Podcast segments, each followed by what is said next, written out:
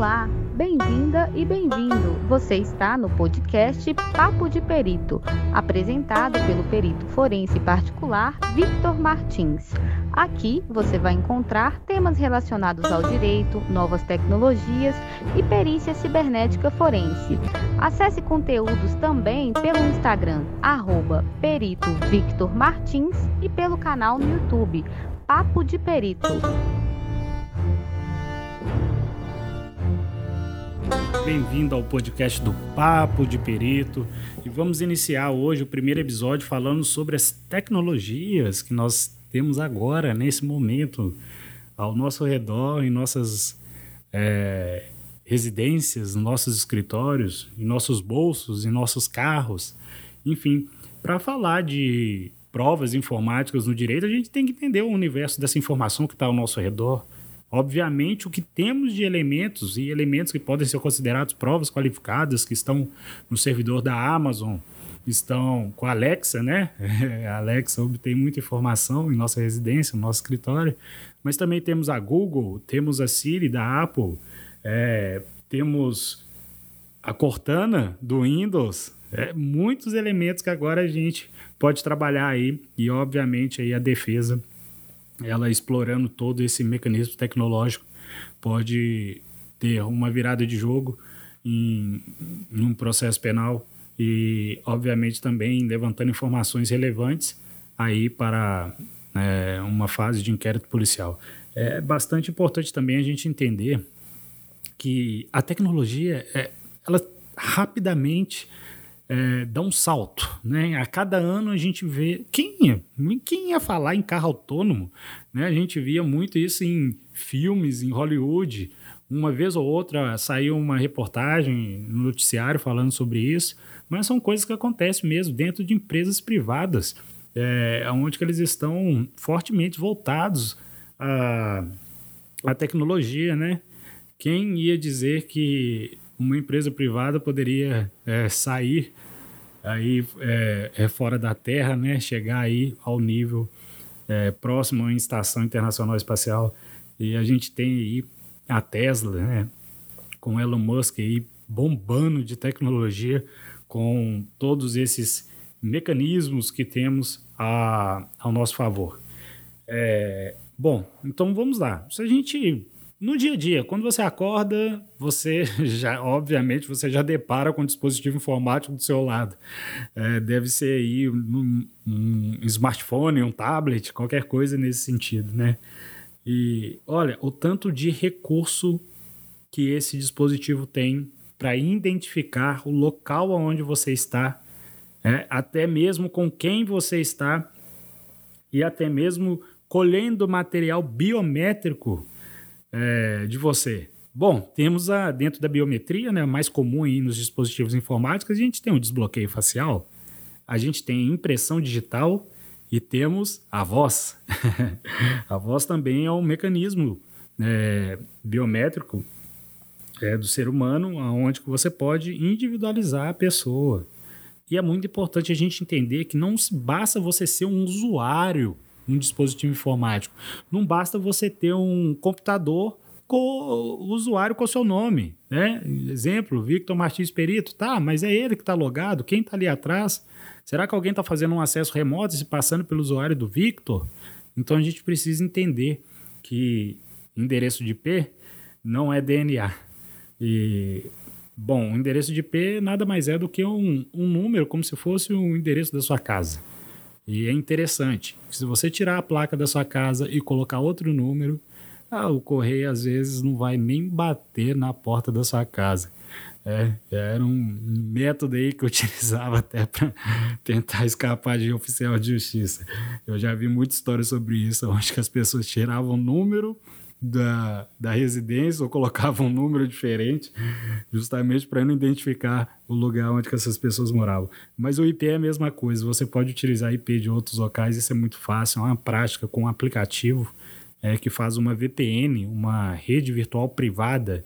Então, dentro da internet, você tem um recurso como a rede de transmissão de dados criptografada que vai te dar um IP de um outro país.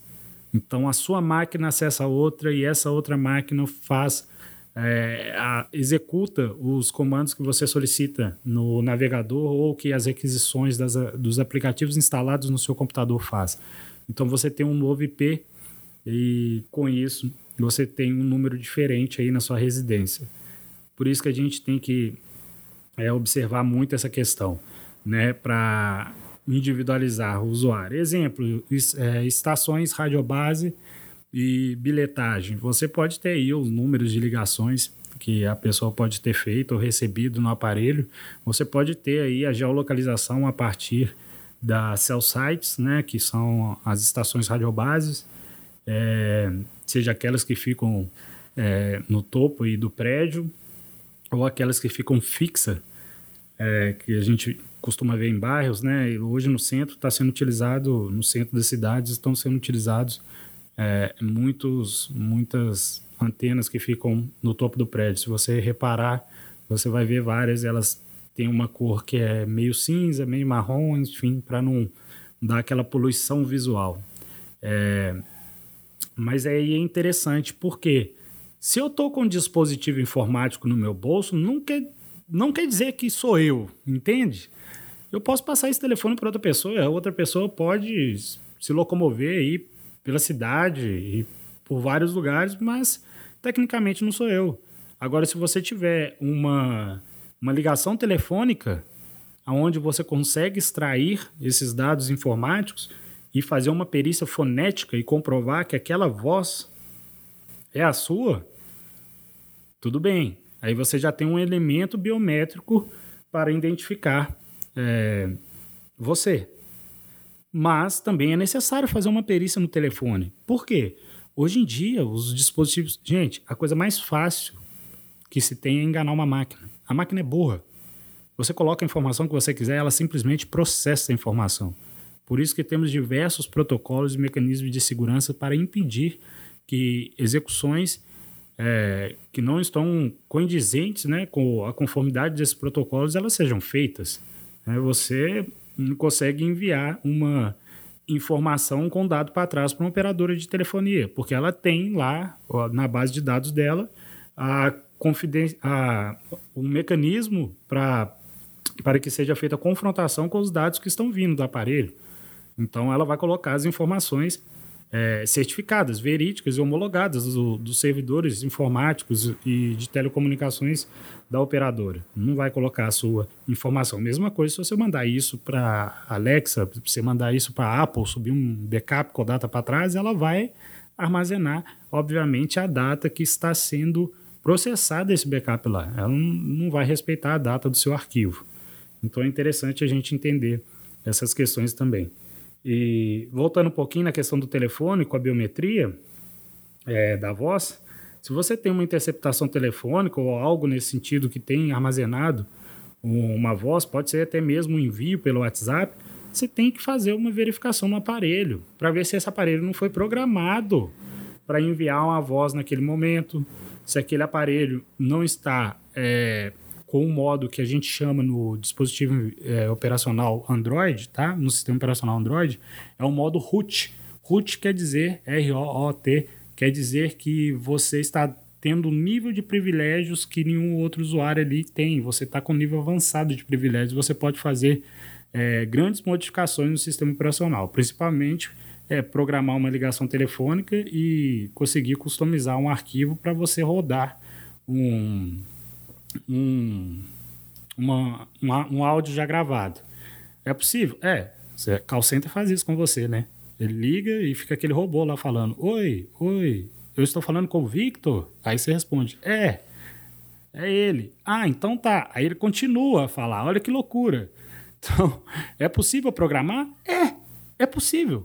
Então a gente tem que identificar esses elementos no dispositivo informático para você dar a integridade daquele aparelho, que ele não está modificado, ele está respeitando a programação de fábrica. Mesma coisa com o iOS também, é, do, da Apple, né, do iPhone e do, dos tablets também que tem, é, dos iPads, iPods, etc. Essa gama de recursos desses dispositivos informáticos que a Apple tem.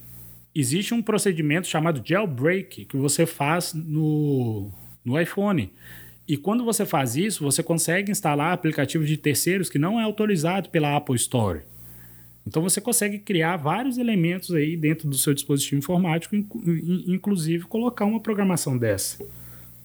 Então, até mesmo para a defesa, quando for levantar algumas informações, e mesmo em questão de contraprova, algo nesse sentido, é, ela contratando um perito para fazer uma análise dessa e confeccionar um laudo informático, né, ou um parecer técnico, obviamente, se tiver o, o, o laudo oficial no processo, ele tem que se ater a verificar essas modificações no aparelho para testar.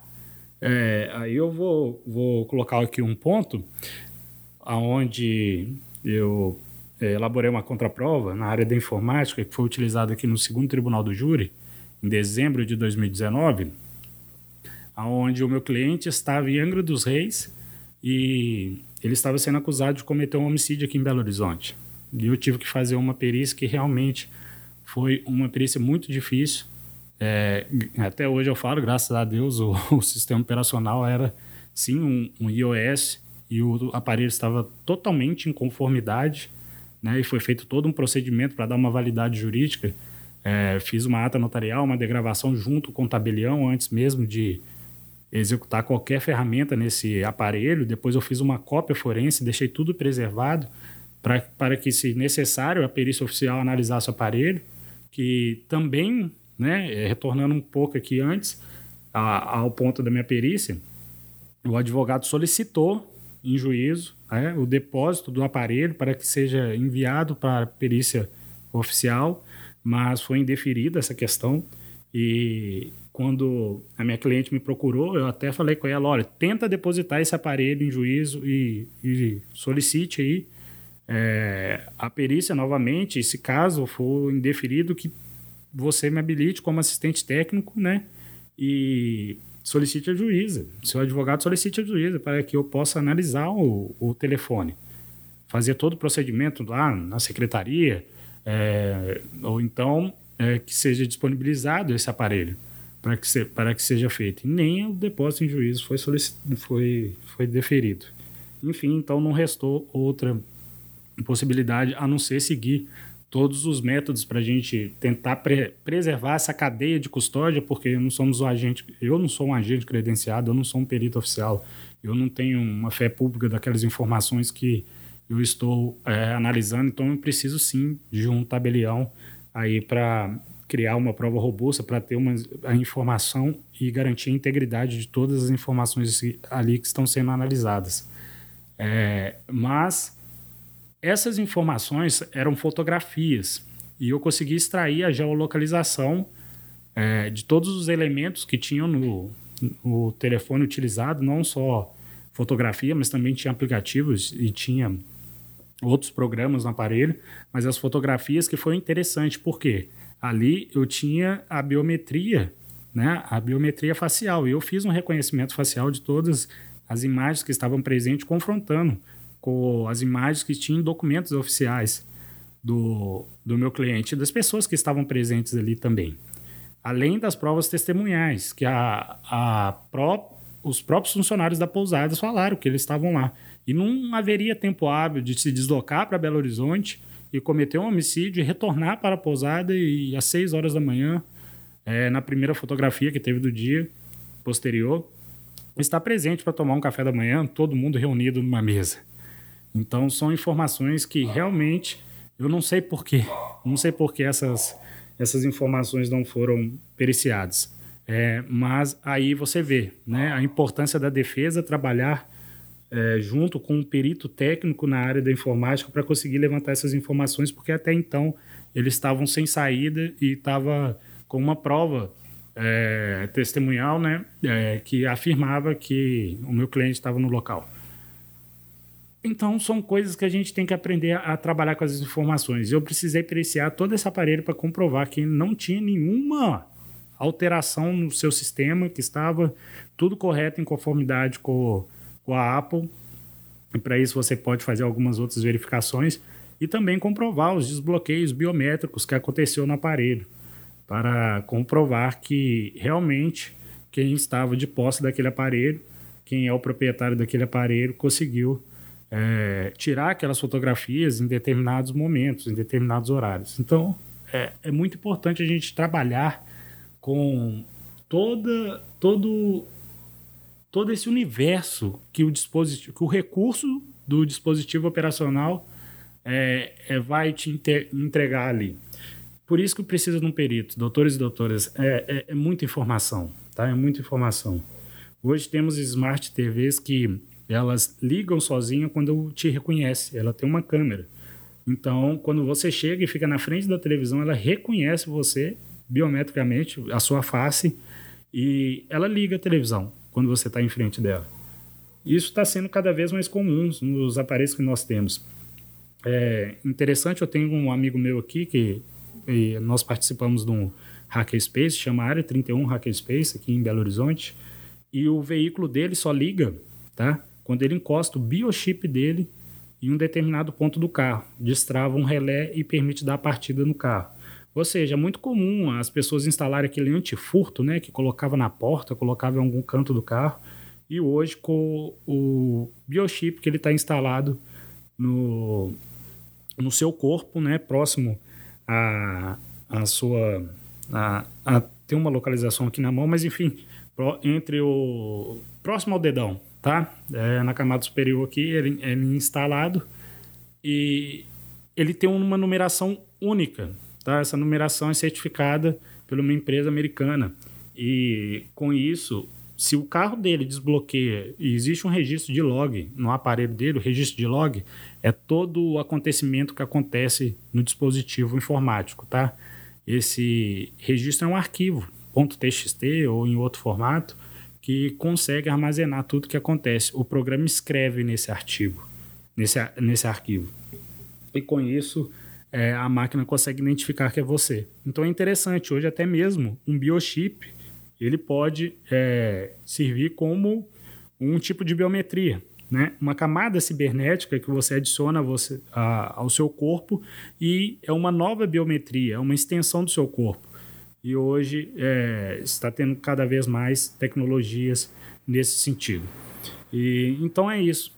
É, Bem-vindo a esse mundo tecnológico onde a gente vai falar sobre as provas informáticas relacionadas aí ao direito para que possamos aí somar junto com a defesa e também com a acusação, né? As informações aqui são para ambas as partes. Eu quero deixar isso bem claro que, enfim, a gente tem que entender esse universo das provas informáticas e saber trabalhar com elas. Saímos de um período analógico, estamos num período digital e este ano a IBM é, já comercializa o primeiro computador quântico que é, deixa de ser binário, 0 e 1, um, e agora observa um spin de um elétron que pode ter várias é, posições aí e, enfim, está mudando tudo no computador. Estamos indo para uma outra era. Olha o avanço que nós temos e a gente ainda está no direito tratando com informação analógica. É, às vezes a gente pega a fita VHS de circuitos fechados de televisão. E é uma coisa é, é espantosa ver a tecnologia avançando, mas hoje eu acredito muito que o direito vai se alinhar brevemente com todo esse avanço que está acontecendo. Então, um forte abraço, até o próximo podcast. Fique com Deus e até breve.